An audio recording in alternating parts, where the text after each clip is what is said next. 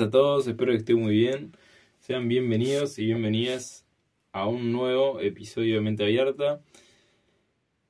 Mi nombre es Jerónimo y en el día de hoy vamos a estar hablando sobre los mitos de la psicoterapia, mitos sobre ir al psicólogo, sobre ir a hacer terapia. Este capítulo me parece que está bueno hacerlo. Primero porque nos reímos bastante en los capítulos de mitos, yo me divierto haciéndolo. Y creo que ustedes también, por lo que he escuchado, también se divierten escuchándolo. Así que bueno, hice como una listita de mitos que como siempre algunos los... La mayoría los pienso yo y cosas que he escuchado yo y bueno, después algún otro por ahí lo saco de algún lado de, conocimiento popular que, que, nada, me parecen que están como, están como muy representados en nuestra sociedad. Bueno, primer mito. Al psicólogo van los locos. Bueno, este es el mito que viene desde hace mucho tiempo atrás, que por suerte ha ido cambiando parte de la evolución humana, por suerte. Pero quedó como asociado, igualmente siempre queda como una asociación que, lleva mucho tiempo que se transforma en una nueva concepción de, de la palabra loco, ¿no? Que significa un loco. Bueno, de esto del psicólogo van los locos viene más que nada por la época en que en que no había psicólogo, en realidad lo que se asociaba era el, psiquiátrico, o sea, no había un espacio para hacer psicoterapia, entonces directamente, digamos, los problemas muchas veces desbordaban y la persona que no había podido recibir tratamiento psicológico muchas veces terminaba en un psiquiátrico. Y bueno, ahí cuando ese es el último punto y la gravedad más grande era el llamado loco.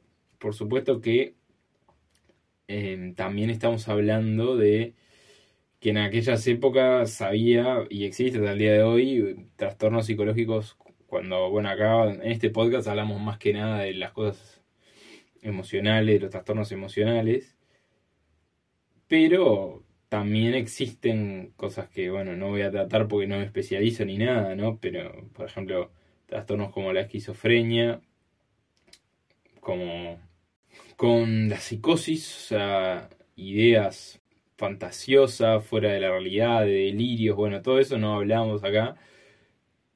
Pero cuando esos trastornos, es solo para, para que tengan la, la info nomás, todos esos este, trastornos, síntomas, este, cuando conforman un trastorno grave, porque no, me quiero meter mucho, ¿no? Pero uno puede tener un delirio y está ahí puntual, digo, no, eh, lo que voy es, cuando uno tiene eso, quedó asociado como la gravedad, cuando uno tiene esa gran escala, también quedó asociado de que la persona estaba loca y terminaba institucionalizada.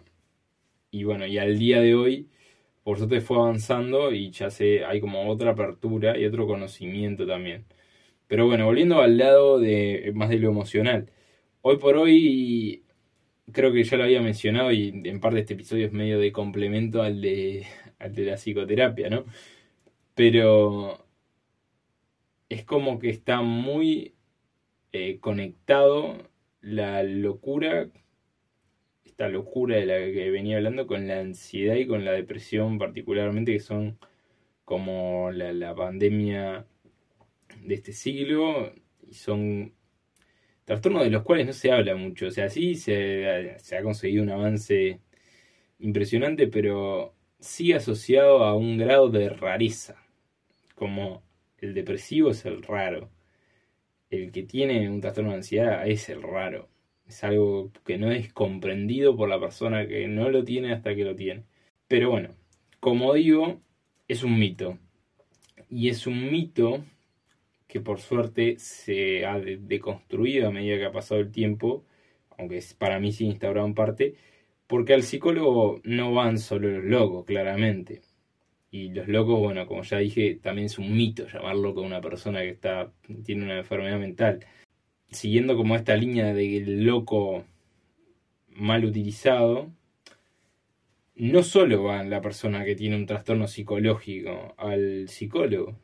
Quizás hay personas que quieren resolver un problema puntual o tienen dificultades con alguna situación particular o sienten que han estado, bueno, mucho tiempo como cayendo en la misma situación, repitiendo ciclos poco sanos y deciden ir. Por lo tanto, bueno, esto es como el mito número uno.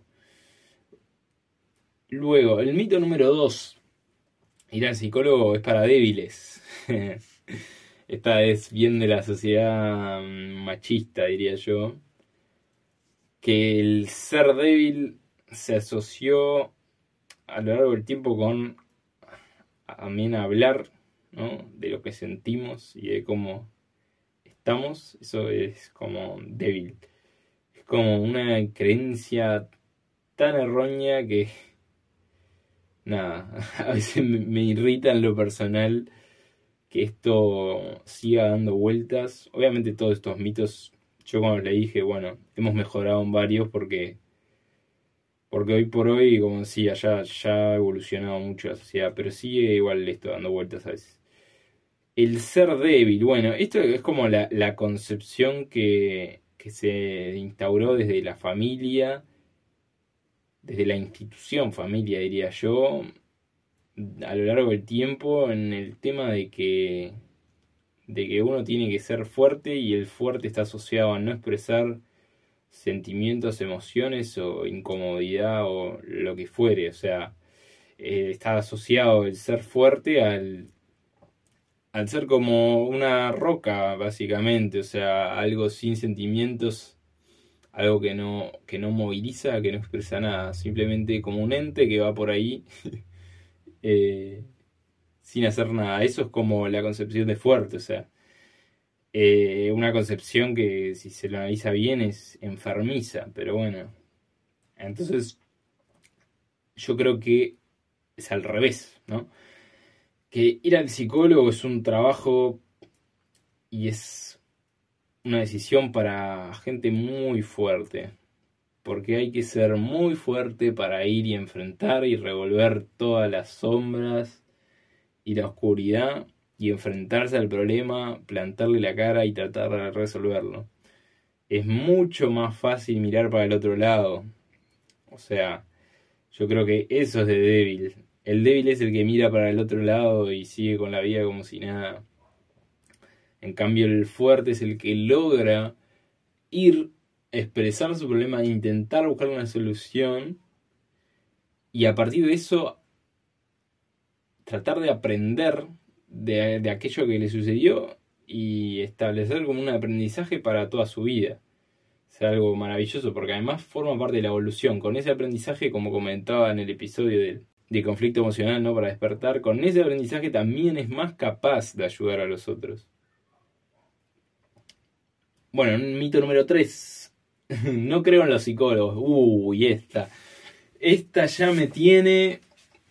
Eh, bueno, no voy a decir la expresión porque no quiero que me censuren el podcast por el momento, pero me tiene un poco cansado porque me la han dicho a mí mismo, en la cara.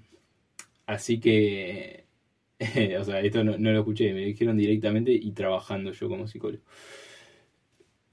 Entonces, ¿qué es esto de no creo en el psicólogo? Bueno, si la persona que viene no cree en el psicólogo, yo creo que, bueno, la, la, podemos invitar a un debate de religión y ahí se va a llevar mejor, que ahí podemos debatir de qué creemos y qué fe tenemos en, en Dios, en qué Dios, si existe Dios o no, pero, pero el no creer en el psicólogo como si fuera una religión, como si fuera un Dios, como si fuera algo intangible, es realmente de una ignorancia que igual, a ver, estoy siendo muy crítico en este episodio, pero son cosas que que tampoco es que estén, o sea, son cosas que se han mostrado y se ha promovido mucho y se han explicado, pero acá como estamos para desmitificar todas estas cosas, lo voy a explicar yo claramente. A ver, la psicología, si bien tuvo sus inicios en métodos por los cuales fueron cuestionados a veces, en puntuales ocasiones, por la, falta de lo tangible, ¿no? Y eso capaz que es como la crítica que se le hizo más al psicoanálisis cuando inició, que bueno, ¿cuál es lo que se puede medir acá? ¿Qué es lo que se puede medir? Y bueno, después surgió este, la terapia conductual que pudo asociar, ¿no? Más cómo eh, había como una asociación estímulo-respuesta y cómo, eh, bueno, con el condicionamiento clásico con Pavlov y con el condicionamiento operante con Skinner, no sé, tiro los nombres por si lo escuchaste nombrar una vez, bueno, cómo ahí pudo elaborar un razonamiento más lineal de cómo funcionaba, pero quedó también más asociado a aquella época del psicoanálisis de que no se podía medir bien. Entonces era como una creencia de que, bueno, algunas personas mejoraban y otras no. Para lo cual, digamos, tampoco es así, porque el psicoanálisis, si bien a veces se le hace una crítica porque carece justamente de medirlo científicamente, también es cierto que la teoría del psicoanálisis se basa en algo intangible. Entonces es muy difícil medir algo intangible justamente o que no se puede ver porque justamente el inconsciente, como uno mide el inconsciente, no, o sea, no se puede hasta el día de hoy. Pero sí hay casos que realizando terapia psicoanalítica, y muchos, o sea, esa es la evidencia está, que salen adelante y se produce una mejora. Entonces, no es tan así, en el sentido que sí, es cierto que no podemos medir por qué mejora la persona, pero algo de esto, o sea, algo de esta teoría hay de cierto, si no mejoraría. Pero bueno, volviendo a este siglo que, bueno, el psicoanálisis se ha modernizado y bueno, y hay distintos enfoques hoy por hoy. Yo no soy especialista en psicoanálisis, yo lo que he estudiado más o menos es siempre terapia conductual, que bueno, es lo que sí, hasta el momento, si uno busca, bueno, la evidencia está por todos lados porque sí son elementos tangibles y replicables. Que con esto no es un palazo al psicoanálisis y no te estoy diciendo no, no vayas al psicoanálisis, sino que cada uno eh, va hacia donde se sienta más cómodo o siente que le puede ayudar más, porque hay personas que van a hacer terapia cognitivo-conductual y por ahí no les sirve tanto como ir a hacer psicoanálisis, es como algo muy particular para cada uno. Pero bueno, hablando desde la ciencia, que sé que a muchos les gusta la ciencia, y explicar todo esto y dejarlo claro desde la ciencia y desde el lugar. Si uno seguía por la creencia de que es tema de de creer en la psicología, no, no, es así. Pero no es así desde ninguna de las corrientes. Si bien te hice toda la explicación de las teorías que hay detrás y bueno, cuáles tienen más sustento científico o no. Y bueno, recordemos que la ciencia eh, no es, sí es exacta, pero digamos, se ha equivocado muchas veces justamente para mejorar. O sea, digo, hubo cosas que se probaron erróneas en su momento y todo el mundo las tenía una alta estima y luego se reformularon. Pero bueno, a lo que voy es que la psicología en sí está basada en el método científico. Entonces partamos de eso. Con esto, ¿qué es lo que estoy diciendo? Que hay un método a seguir y está basado en la ciencia. O sea, no está basado en lo que se me cantó. Entonces hay una etapa, por ejemplo, de recogida de información. Hay una etapa de establecer las hipótesis. El psicólogo establece hipótesis. Hay una etapa de contrastación de hipótesis. Ahí está la etapa final, que es justamente la de los resultados, o sea, qué otorgó, qué se pudo contrastar de las hipótesis, qué no, qué hipótesis va a haber que reformular para después ratificar o no. Entonces a lo que voy es, algo que está basado en un método científico. No se le puede decir a algo que es una creencia o es un tema de creer. Porque es claro que un psicólogo, si bien se puede equivocar, o sea, es decir, puede realizar una hipótesis errónea, el método científico por el cual utilizamos todos los psicólogos no va a probar que esa hipótesis está mal realizada y por lo tanto la vamos a tener que hacer de nuevo. Y con esto, para bajarlo un poco a tierra, y que se entienda justo estaba cuando hice, estaba editando el episodio de psicoterapia, me acordé del caso que puse. Si yo creo que, por ejemplo, una mujer que viene a consulta desarrolló depresión porque perdió un embarazo y después, yo, esa, esa es mi hipótesis, y después resulta que no, o sea, resulta que indago en esa área, contrasto lo que yo pienso en esa área, con técnicas muchas veces, y luego me da que no, o sea, que primero, o que no tiene depresión, o que el embarazo no fue la causa de, de esa depresión, bueno, me cambio, vuelvo a la etapa recogida de información y veo qué otra hipótesis puedo generar a partir de esto. Y en algún momento aparece la hipótesis correcta y el diagnóstico correcto o la hacia dónde voy como psicólogo, como, con qué voy a trabajar y qué es lo que hacia dónde voy a ir. Entonces, bueno, es como un punto que quería dejar claro que no es un tema de creencia, sino que todo esto se prueba y tiene obviamente tiene mucho estudio detrás. Y además, otra cosa, digo, los psicólogos que no dejamos de estudiar hasta el día que nos morimos, porque todo va cambiando, mucho hoy por hoy, leemos papers, investigaciones y nos llega un caso que consideramos que, bueno, nuevo para nosotros, vamos y buscamos el paper con tratamiento para tal cosa. Y hay muchas investigaciones y a partir de eso nosotros tenemos las herramientas para, bueno, para realizar un tratamiento, para plantear un tratamiento y lo hacemos también en base a lo que estudiamos. O sea que no es que vamos tirando fruta. bueno, mito número 4. Con unas pocas consultas ya soluciono el problema. Bueno, esto también es como la sociedad que hablamos siempre, la sociedad de lo quiero ya, lo quiero ya. El tratamiento psicológico siempre es sostenido en el tiempo. Es como muy difícil ponerle un, un una oración determinada porque va muy ligado cuál es el problema y cuál es la intensidad del problema o lo que fuere, porque a veces, como te decía al principio, a veces no, no tiene que haber un problema psicológico hiper importante, sino que por ahí uno está en una etapa de que se quiere conocer mejor en cierta área y ver por qué quizás tiene dificultades en un área. Y es algo que fluctúa, digo, que de repente aparecen las dificultades, de repente se van es como algo, pero bueno, es como una herramienta de autoconocimiento al final y se puede utilizar para ello. Entonces, no hay problema por ese lado. El tema es las personas que piensan que tienen un problema que ya viene hace tiempo y piensan que, bueno, que voy y hablo un par de veces con el psicólogo, trabajo ahí y ya voy y ya se me va la depresión, ya se me va la ansiedad, ya se me va todo y me voy para mi casa. No. Generalmente estos procesos requieren una movilización interna importante, por lo tanto, demoran. o sea, eso es lo cierto.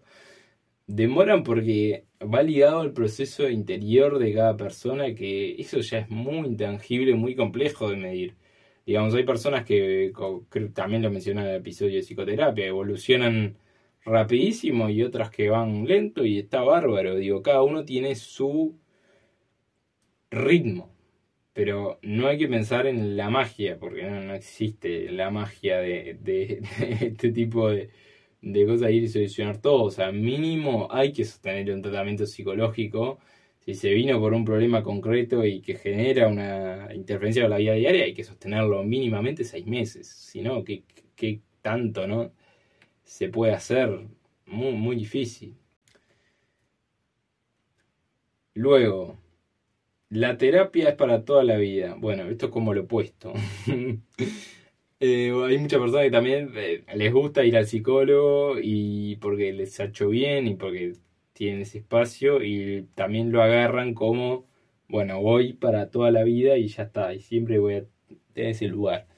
Bueno, acá hay algún debate que es más filosófico, digamos, no sé cómo decirlo, porque es complejo esto.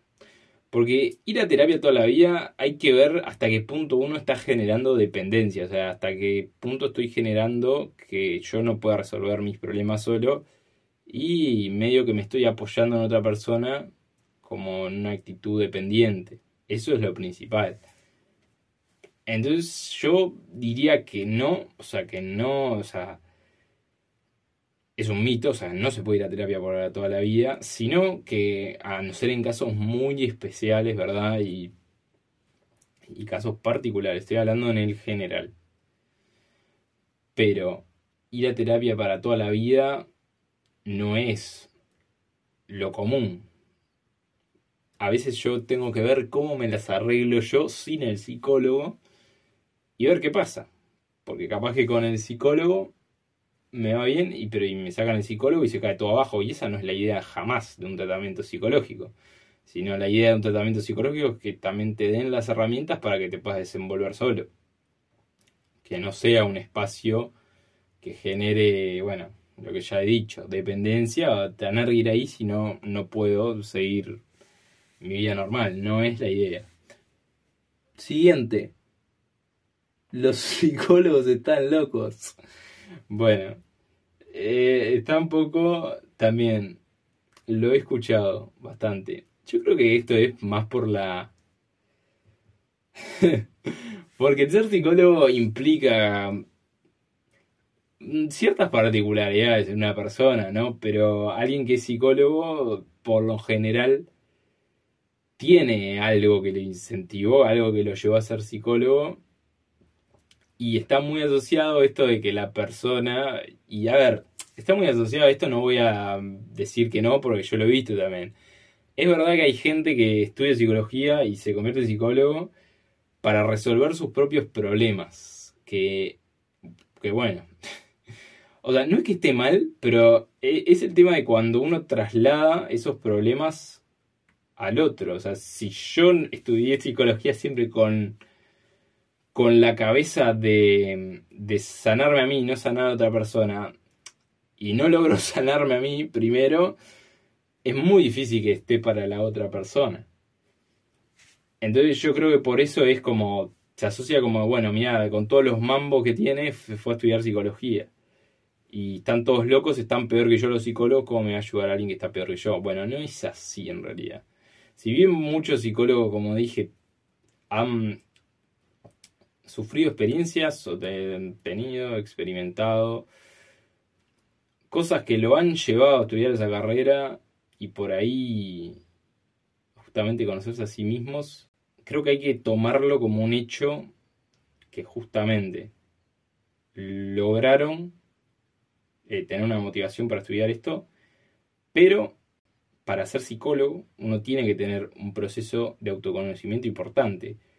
Es decir, que muchas veces los problemas que uno tiene como psicólogo, como ser humano, los, los resuelve o encuentra estrategias por fuera para resolverlos y puede seguir siendo un gran profesional.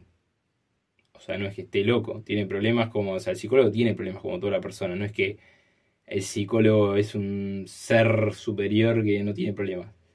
Pero sí, capaz que encuentra la manera para separar esos problemas y justamente la idea es que a partir de ese proceso interior que tiene el psicólogo pueda brindarle herramientas a otra persona que está pasando por un momento difícil que quizás ese psicólogo vivió ese momento, quizá no, porque también es eso, como otro mito que está extendido, que el psicólogo tiene que haber vivido exactamente lo mismo de la persona para ayudarla, y en realidad no.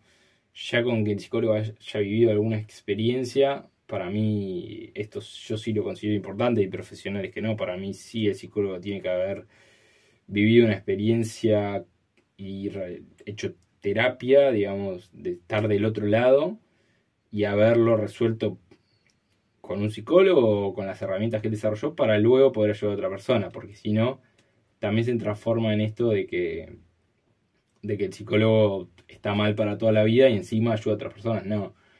La idea es que por eso muchas carreras y recomiendan y hasta en algunos lugares es obligatorio que el, que se va a recibir de psicólogo haga terapia antes. Porque el ser psicólogo, como dije, implica un trabajo interior importante.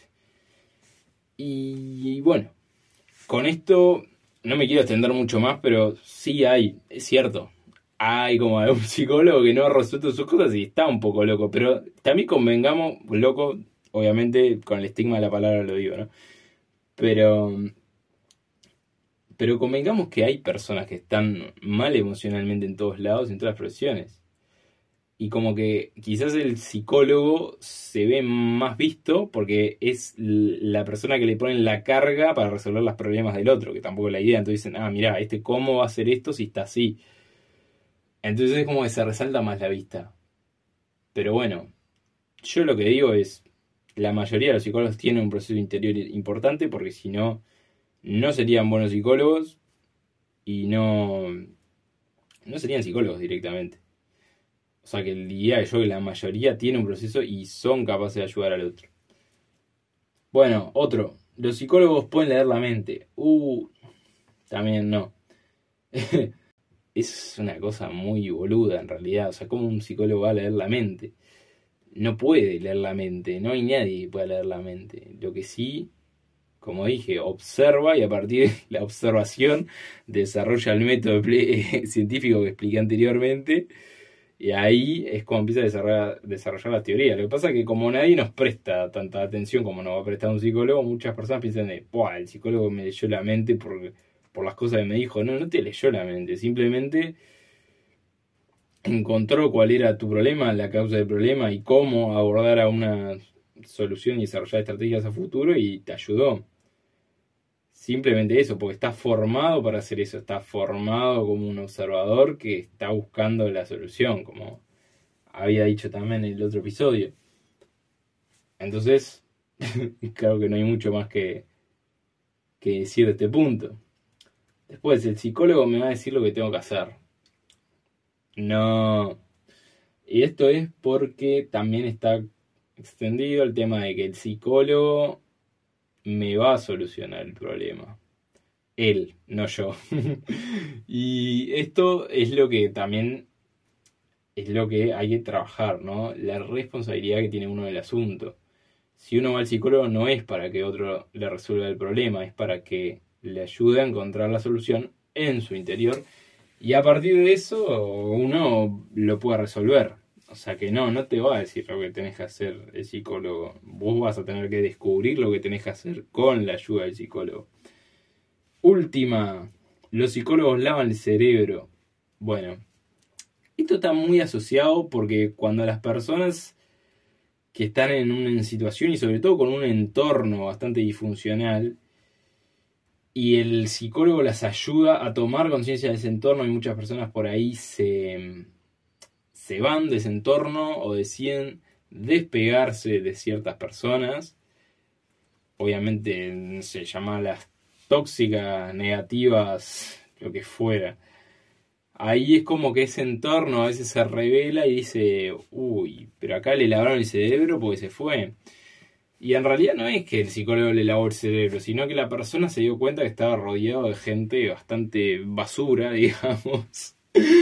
Y, ahí la persona decidió emprender un camino independiente, decidió poner límites, establecer límites en sus relaciones, que muchas veces eran disfuncionales, y bueno, y la otra persona que también mantiene esa relación disfuncional se enoja. Pero bueno, no es que le lavaron el cerebro, es que la persona justamente tomó conciencia de su situación y emprendió un cambio y evolucionó como persona al fin y al cabo, y supo, bueno, sanar y no estar este, en una relación social o de pareja, lo que fuera, abusiva o, o con un entorno también familiar desastroso y decidió por ahí tomar distancia o afrontar la situación de otra manera y dejar como de lado como una sumisión que quizás existía. Pero bueno, esto fue como todo por hoy, los mitos de hoy también complementa mucho ¿no? el, episodio de psicoterapia, pero me parecía que estaba bueno hacer un episodio de mitos porque a veces se entiende más como las cosas por la negativa, ¿no? Por lo que no es, o por las cosas que se dicen mucho, pero no son. A veces explicarlas como en sentido inverso ayuda mucho. pero bueno, espero que te haya gustado el episodio, espero que más o menos te haya quedado claro, cualquier cosa siempre se puede preguntar. La idea yo creo que siempre es que vayamos por lo menos al psicólogo alguna vez en la vida para tratar alguna dificultad puntual, al menos para ver de qué se trata, puede, puede llevar a una comprensión interesante de nosotros mismos. Así que bueno. Bueno, te mando un abrazo grande. Acordate de seguirme en redes sociales, arroba podcast guion bajo en Instagram, en YouTube, de comentar, suscribirse. Y en Spotify, de darle seguir, de puntuar el podcast, que es lo que me ayuda a que más personas lo puedan escuchar. Así que bueno, espero que te haya gustado el episodio y nos vamos a estar viendo en el próximo. Chau, chau.